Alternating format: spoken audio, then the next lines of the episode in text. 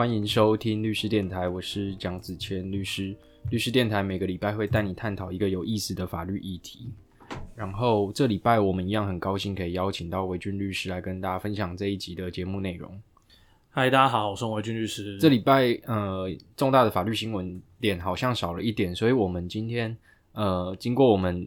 紧急的讨论，所以 我们大概就是讲两个新闻。一个新闻就是前几天大概是上礼拜嘛，还是这礼拜，马来西亚女大生又在台又命上台湾这件事情，有有为什么有？等一下可以跟大家聊聊聊聊看。第二件事情就是呃，因为二十六号十一月二十六号就要选举了。那么在选举的时候，一定是会出现非常多，一定会出现非常多那那种贿选的案件发生，所以调查局就会倾巢而出。因为对调查局而言，就是贿选的这个分数绩效非常高，嗯，所以临近选举，那么他们就是会用选选那个公职人员选举罢免法，就是选罢法去抓。那民众党又有一位中奖了，嗯嗯，等一下你也我们也可以分享一下。好，你今天想要讨论哪一件先？就我们大概各讲十五分钟，因为今天早上我开庭开到很晚。对，呃，我们简单讲一下马国那个女大生那件事情好了啦。因为当然，我觉得，嗯，也许有机会我们再来讨论这种什么所谓的那个呃死刑论辩或干嘛。但我觉得我们今天不是要这个点。当然我知道，就是每当呃有这种重大刑案的时候。嗯，有一些网红啊，然后或者是就是呃，我们讲说就是呃，类似这种这个呃舆论的意见的这个领袖，那就会出来 KOL 对，比如说呃馆长陈之汉，比如说黄昌老师，呃国昌老师这件这一件事情他好像没有出来讲啊，对，那总之就是他们就会出来说哇，那个你看就是台湾就是杀人很 很安全，杀人不会被判死或干嘛。那当然，其实我觉得，呃，如果各位听众听我们之前的那个的话，其实我个人是认为啦，我这个我跟那个 Face 不是 Face 联盟，哎，哦，跟司改会的执行长，我当面当着他的面就有表达过这这个意见嘛。那我那个是距今将近十年前的事情，我认为现在还是一样，就是我认为台湾已经死之废死了，就是法院不敢判，然后判了也不执行，实之废死，就请参我们之前有。有提到的那个级数，对。那我们今天先不讨论这个问题，我们可能讨论一下说，呃，因为这个嫌犯他是一开始有讲啦，其实老实讲，这样子的抗辩在杀人，特别是情杀的案件当中并不罕见，就是他宣称说是呃要这个呃帮对方自杀。那帮对方不能这样讲，这样讲很瞎。人死了就没办法附身去去作证，然后死，反正推给死人，就说啊是他要求我的。对，因为是不是？先先给大家一个概念，就是说，呃，你自己自杀的话，当然呃没有刑事责任啦。对，就是呃，对，因为你你自己的生命就是，但你爸妈可能会很伤心。对，那大家可以去参考一下，不止爸妈伤心啊，如果你是租房子的话，房东也很伤心。对，房东也很伤心，可以参我们之前凶宅的那一集。对，那呃，我们的刑法是这样，就是如果你是受到他人的嘱托或者是承诺去杀一个人，那或者是你教唆或者是帮助他人自杀的话，都会有刑事的责任。当然，他的。呃，刑责比起杀人轻非常多。嗯，对，就是呃，受他人嘱托或承诺，我们这个法律上的专业术语叫做加工自杀。那加工自杀的话，它是一年以上七年以下。那如果是教唆帮助他人自杀的话，是五年以下。对，所以呢，就是哎，这边其实有个蛮有趣的，就是说，嗯，呃，各位可以看看到，就是这个是少数呃刑法上是主犯不罚，只罚共犯。什么意思？就是说我虽然不处罚自杀的人。但是教唆或帮助自杀的人，我要处罚。嗯，这是一个蛮有趣的的例子，因为大家呃，如果对于法律的概念稍微有了解的话，法律上有分正犯跟共犯。通常是比如说，呃，我们讲一般的杀人，那你教唆杀人的话，杀实际去杀人的人是正犯，那教唆或帮助我们这个叫共犯。对，当然这个所谓的共犯跟共同正犯那个是不一样的。我们讲的是教唆或。我们今天就讲简单一点，对，就是在我们听众的程度。对对，我们听众程度已经非常高了。就是我顺顺带讲一下，说这个是一个蛮有趣的那个啦。所以我有个问题，这样子在台湾安乐死还没合法化以前，只要是医生有去帮忙帮人帮那种很痛苦的病人协助他自杀的话，那么医生是不是也会中这一条？是。是没错，就是子谦讲的其实也蛮对，这个 我觉得也是一个蛮有我想到前几天 嗯 讲一个轻松，就是好叶玉兰代表国民党提了一个什么安乐死法案法案，结果 PTT 网友一片赞声，就说国那个民进党怎么会怎么都还没有提，怎么是叶玉兰在做这件事情？就是他们会觉得说，哇，没想到现在国民党在做那些乡民原本原本很期待民进党要做那些事情。嗯哼对，反正就是总而言之，在台湾这个病人自主权利法。草呃，应该还处在草案的阶段，嗯它并没有三三读通过，所以下周五就会了。哦是吗？没有没有没有，这是一个梗哦，这是一个这是一个梗，哦就下周五就要就跟审华航的那一样嘛，哎下周五就会证明。好，反正就是嗯在台湾安乐死还没合法化以前，嗯医生如果帮忙病人做加工自杀的动作，还是会成立刑法你刚刚说的呃加工自杀罪。那对那回到就是嗯你这一件，那个嗯嫌犯这样子讲，你觉得合理吗？其实为什么哦，我我觉得可能要先讲一下为什么我说哈，在这种情杀的案件里面特别容易出现这种状况，因为当然啦，就是嗯，我觉得其实也是人性的必然。对，因为你你，我觉得这些人他可能不见得了解说哦，刑法就这一点是有比较轻的处罚规定或怎么样，但他就是逃逃避嘛，他就是逃避说不是我要，不是我我我想杀他，是可能就是我呃失手啊，或者是人家是拜托我杀他，所以我才做这件事情。而且有一个比较特殊的是说，如果哈、这个就是呃，顺便让大家知道，如果你是谋为同死，就是干嘛？你要殉情啦，就殉情啦，然后或者嗯是相约自杀啦。其实这种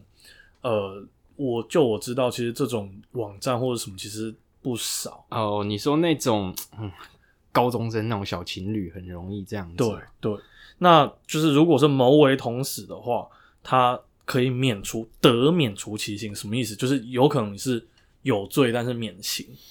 嘿，嗯所以甚至是法律，我们可以直接很直白地讲说是不处罚的。嗯那当然，我们回到个个人面啊，就是我们刚我刚才讲，这个是人性的必然啦。那只是我认为，在一般的案件当中，其实你要去有办法证明啊，比如说你真的有对话记录吗？或者是有什么方式可以证明说，哎、人家真的有拜托你？而且，其实我觉得很关键的一点是，比如说，如果对话记录是三天前、一个礼拜前，那当下说不定他会怕、啊，说不定他反悔啦、对啊这个我觉得，我觉得被告的抗辩就是多有此抗辩，但是嗯倒没有这么容易去成立，嗯，真的没有这么容易成立。因为空口白话嘛。嗯比如说，哎，比如说啦，我早上开从九点半开到十二点的那刚那一件嗯人头账户。我说实在，人头账户的审理庭真的不太可能开这么久，真的是 真的是蛮夸张的。大家都是有时间成本的人啊，嗯但是三个法官可能没有嘛，所以他们就是很仔细的审了两个半小时。嗯，对，然后检察官、公诉检察官也是很很抓马，就是很很爱表演，男的女的啊、男的啦，哦，他很爱表演，我觉得就闲聊一下好了，好好好，因为我觉得马来西亚这个这个就是啊，被告被告主张嘛，就是比如说我们也是主张我们是被骗账户的、啊，当然我是站在我的被告的立场，嗯。我是说一般人头账户实务上就是你被害人被骗钱嘛，啊，我们其实也是被害人啊，我们是被骗账户啊，嗯，所以事实上我们都是很可怜的人，然后结果我却坐在被告席，只因为我不是被骗钱，我是被骗账户，大概是这种感觉啦。大家跟嗯法官阐明一下，唉，只是说我觉得被告都有他的抗辩啊，但是能不能成立又是另外一个层次的问题，所以也不用说乡民的正义或是那个呃、嗯。呃黄明志的正义，就是说嗯。啊，这个台湾马来西亚人来台湾就是会会怎么样会出事或者什么，嗯。我觉得。嗯倒是我从我自己的观点，我会觉得说，嗯，就是大家会可能会觉得说，现在台湾治安不太好，或是怎么样的，但事实上，呃，就统计上来说，那种重大犯罪的，就是那种比如说什么掳人勒赎啊，或是那种杀人啊，嗯或是那种组织斗斗殴、集团斗殴。嗯嗯讨债集团那种的，其实有做过统计，就是警政署好像做过统计，就是其实那个那个犯罪率是我我逐年在下降的。不然你想以前还有陈进兴的那时候，还有张习明那时候，嗯其实现在很少了，嗯现在很少，现在没有那一种，因为台湾监视器密度真的太高了，你不太可能。我觉得我觉得只要你人人在台湾，你是插翅难飞，因为台湾真的是太小了。但是事实上，重大犯罪率是一直有在下降，所以。如果你因为个案或是一两件事情，呃，老实说，每天都有凶杀案啊，或是每天都有这种情杀嘛，嗯。只是说因为国籍比较敏感的关系，然后被放大放大检视的话，就会让一般民众去导致说他对于这种治安有恶化的这种趋势，比如说像前天还昨天有青山宫，就是在那个西门万华万华那边啊，万华青山宫不是也有那个枪击案吗？就是有人去挟持什么嗯主委还副主委还是什么的，好像副主委哦，副主委嘛，就是嗯也是因为私仇嘛。那当地人觉得啊，治安怎么那么不好？对，治安不好就是因为青山宫的关系。哎哎哎，你这有点危险。阿弥陀佛，就是嗯，反正就是那边治安本来就不好嘛。嗯但是你如果因为一件事情，然后去放大说，就是去告诉台湾人说啊，台湾治安不好，嗯，那有好像有一点滑坡了。哦，我就是要讲这个，哦对我也要讲滑好坡，没有啊，不是，我也要讲，就是呃，其实呃，如我刚才所讲哦，我个人是不认同，就是呃，现在就是明明有死刑的状况之下，那台湾的呃，不管是这个呃检察机关，或者等于说法务部，或者是那个法院这边，那用这种就是他们就是等于说你自己的有点类似信仰或者价值的方式来达到实质废死，其实我不我不同意，我不喜欢。对，就是当然，我个人支不支持就是终极废除死刑，我想那是另外一回事。那可是我觉得，呃，还是要帮法官稍微讲一下话啦，也不是说所有事情就是都可以就是归类到法官，我认为这也是过于滑坡啦。就是就是等于说哦，好像所有的事情归根究底，就是因为呃，就是前一个案件或者是什么案件，然后法官没有做什么判决就怎么样。我觉得这个在呃逻辑上都说不通，当然可能是情绪的表达了。诶，我刚刚突然想到一件事情，其实这种所谓的加工自杀，还有一个状况会出现，就是呃，而且而且这个也也蛮多的，就是那种久病惨死，就是久病厌世，就是比如说躺在床上很久的，比如说儿子，或是他是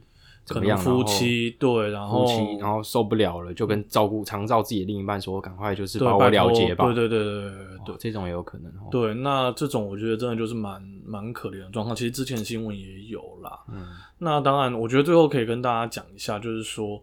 嗯，可能大家会觉得说奇怪啊，就是如果自杀都不罚，那就是我刚才跟大家讲，就是如果自杀的不罚，为什么就是帮忙的人啊，或者是就是这个要来处罚？那其实这个也是有点类似我们之前在跟大家讲那个呃未成年人的那个性自主的时候，我觉得也是有点君父思想啦。就是国家还是有点类似说，就是我还是要照顾特定的人他们的生命。那他们的生命呢，就是虽然他们自己可以选择了结，但是如果你是帮助他们促成这件事情，要抱歉，我不能允许。国家说你不行，对对对对，大概是这种感觉。对，反正我也做个总结，就是嗯总结上就是说，呃，对于一件事物没有很深入了解的人，很容易把这个结果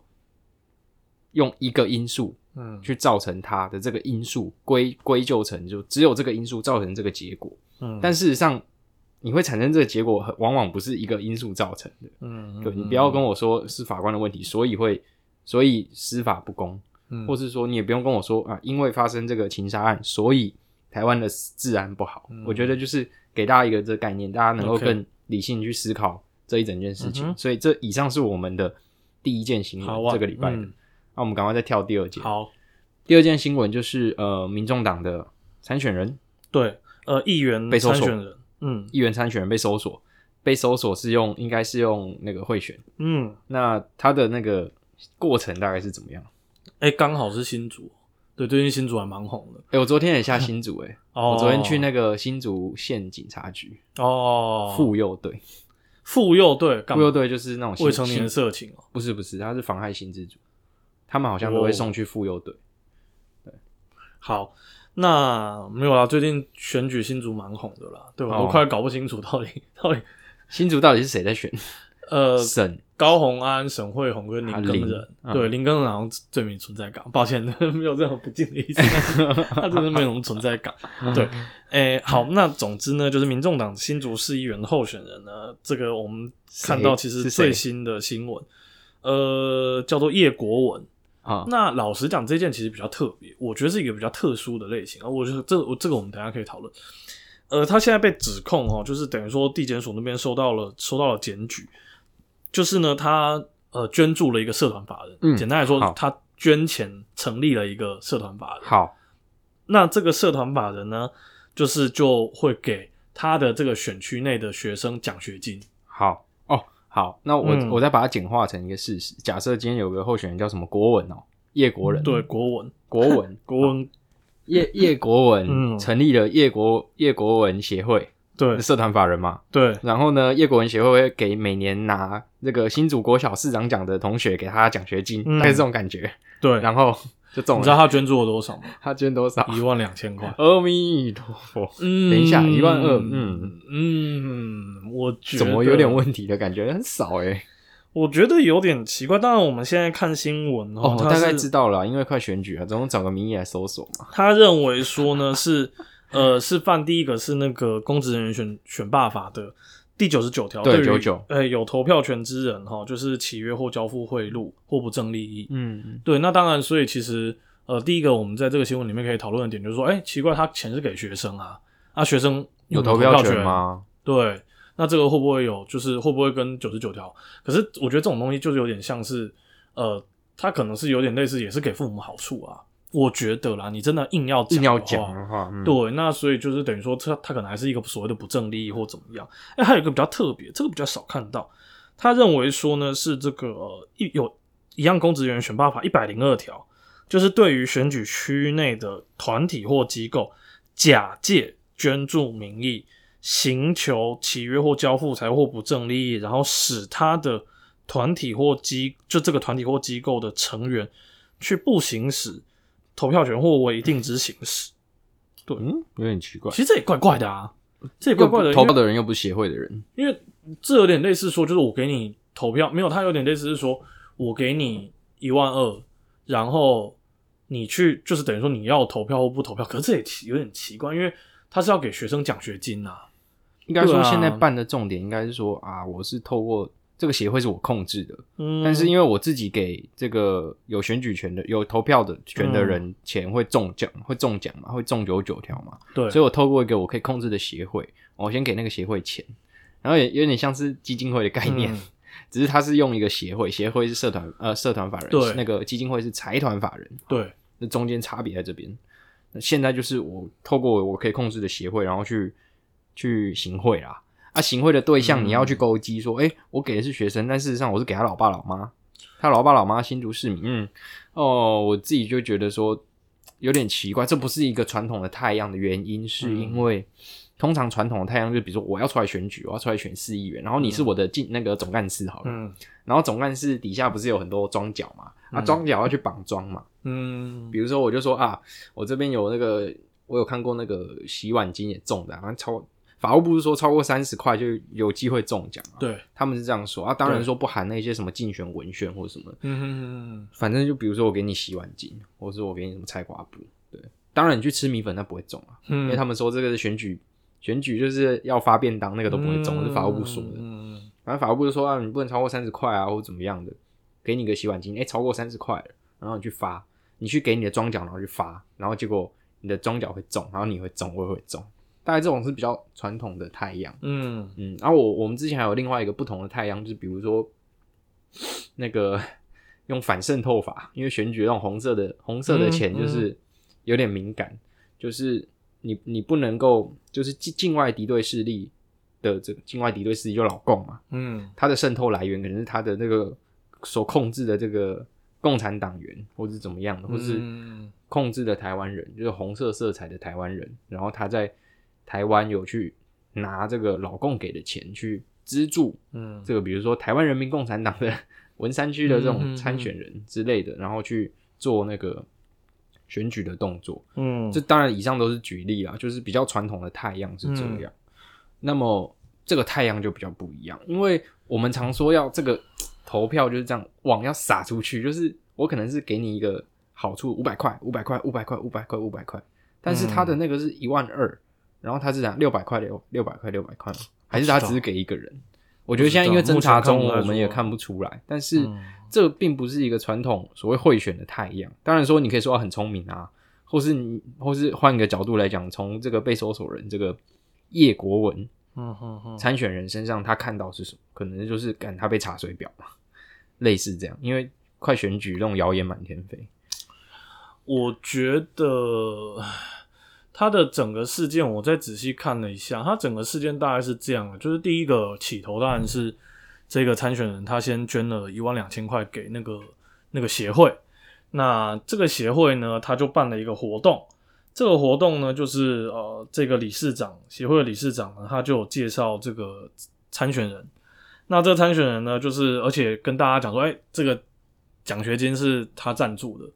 那他上台呢，就颁发奖学金给学生，然后呢，就是也就是致辞寻求在场者哦支持他参选议员。嗯，我只能说，如果他真的是要借这种方式来贿选的话，好像是蛮聪明的。对，因为他确实中间隔了很多，呃，隔了几层啦。他设断点啦，我们在讲。对，可是他应该是。他在设断点，就我们自己很专业的术语，就是说，比如说，呃，白手套啦，就是你是我的白手套，然后你去你去给你的庄脚那个洗碗巾，然后你的庄脚再去行贿，但是你被抓到的时候，你不能说是我叫你去这样做的啊，你是不是一个断点？嗯，对，那检察官只能扣我帽子啊，就说你他是你的竞选总总干事，你怎么可能不知道他在做什么做一些什么事情？那当然，实物上我们在设断点就是这样设的啦，可是。他这个，我刚才讲，你不觉得他蛮那个的吗？他大张旗鼓讲说，哦，就是钱是钱是那个，他可能没有问过律师说这样会不会出事啊？然后被人家抓到小辫子，然后被检举就被搜索。对，我觉得要么就是很笨，要么就是很聪明，要么就是太聪明，要么就是太笨，要么就是太笨。因为一般人不会这样做。对，所以我所谓的太笨，就是他可能没有想太多。对他可能觉得就是有点类似选民服务或者干嘛，他不会出事。啊，太聪明就是就是嗯。太有自信到绝对不会出事。比如说，之前我们有一个我们跟我们事务所很密切的这种司议员，然后他之前也是快要选举嘛，然后他就说：“哎，这个我来请大家吃个饭。”然后。我们跟我们事务所有有关系的人就说：“哎，不要这样，不要这样，因为这样子等于说你在宴请大家。嗯，那是不是这样子？如果有人住在你的选区，是不是很有可能，嗯，你就中了这个选罢法九十九条？嗯，所以说，哎，不行，不行，不行，就是我们另外一个中间人就请大家吃饭。嗯，那这样就不不会有那种选罢法的问题。对，纯粹就是普通的这种聚会，因为赶快选举真的很敏感呢。嗯，对啊。”我们来看一下，到二十六号以前还有谁会被收拾？嗯，我觉得还有一个很有趣的问题是说，这个是之前我们在上刑法课的时候讨论的啦。比如说，如果有一个人选还没选上议员，但是就有别的议员先对他贿选，说你到时候投投议长的时候支持我。哦，议长这件事情好像他们说是什么议会自治的范围？诶，不是，不是，好不是没有。你讲议长是议会自治没有错，但是。我说的是说他还没有选上议员的时候，我就先对他行贿，要求他支持我选议长，这样会不会构成贿选？其实结论上还是会。可是我有个问题，就是我刚说议会自治啊，所以在议会里面，还是那件事是讲亮票还是什么事情？那是亮票，对，那你讲的那个是亮票，所以我们在选议长还是不能够透过贿选的方式，因为他的意思是说，就是你未来你有这个投票权也包含在内，就你现在没有，但你未来有。对，然后那我那我也是潜在有投票权的人，因为我可能会去选议员，大概是这种感觉。呃，有点类似。可能我四十岁的时候，我就会成为台北市议员。然后你现在跟我约定好说，哎，以后以后以后那个记得去投你当议长一票，因为你有可能是未来的议员。这有点瞎，我觉得有点瞎啦，但是实际上确实会发生。那当然，我觉得因为毕竟贿选，他就是要确保选举结果的公正，还有什么公务员的廉洁还是干嘛有的没的啦，所以他们一定是用最高标准啦。我记得还有看过判决是讲说，就是反正你只要你参选就算，那个你是模拟考的，对，模拟考你参选人，对，就是等于说你不必你真的名字登在选你也是你参选人，你在 FB 发一篇文说你要选那个哦二二零二六的那个台北市长，你也是你参选人。对，请你小心，嗯，小心中那个选拔法。我，所以我觉得，其实我觉得可以，我跟我们的这个听众还有观众呼吁一下，就是你如果真的要支持某一个候选人的话呢。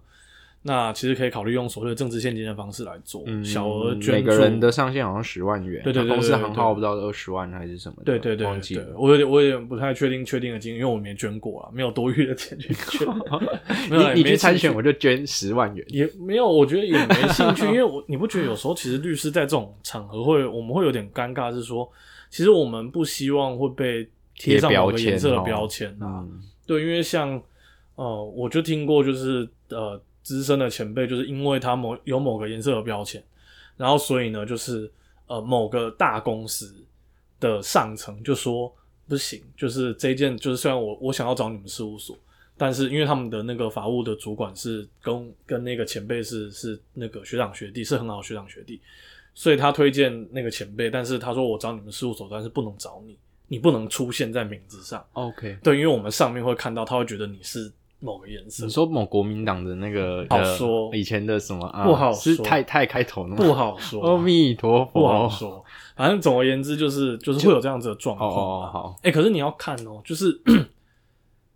连这样子都会被挡，那更何况是我们一般这种，就是可能我们脚步都还没有真的站得很稳，那你一被贴了标签，就会少掉很多机会。当然，我觉得做议员咨询那又是另外一件事情，那还好啦，是秉持一个服务的心态。但是如果你为了特定的议员候选人去站台，那可能你的政党色彩就比较浓浓厚。嗯那这是好是坏，我我没有评价，大家自己大家自己去评价。对对对嗯，嗯嗯因为你也可以靠那个关系去拉很多好处啊。对，没错。当然你会因为那个关系失去很多好处，嗯那个是每个人自己去评论对啊。OK，那我们再帮大家追踪这个后续的发展啊。对对反正选举一定嗯很多啦。没有啦，但是选举结果出来之前也不会那个啊，也不会对嘛？所以是类似查不完啊那种查水表嘛，啊，查水表查起来。啊嗯，啊 OK，好啦，OK，、嗯那谢谢今天今天比较仓促一点，但是还是很对尽力的跟大家分享了两个嗯本周的法律新闻。对，那谢谢听众的收听。如果听众想要看我们的对话的这个画面的话，欢迎上 YouTube 搜寻蒋子谦律师的 YouTube 频道，也欢迎订阅、分享、按赞、小铃铛，开启小铃铛，开启小铃铛，开启小铃铛。嗯，对对对，好，谢谢大家收听。那律师电台我们就下礼拜见吧。OK，大家再见，拜拜，嗯拜拜。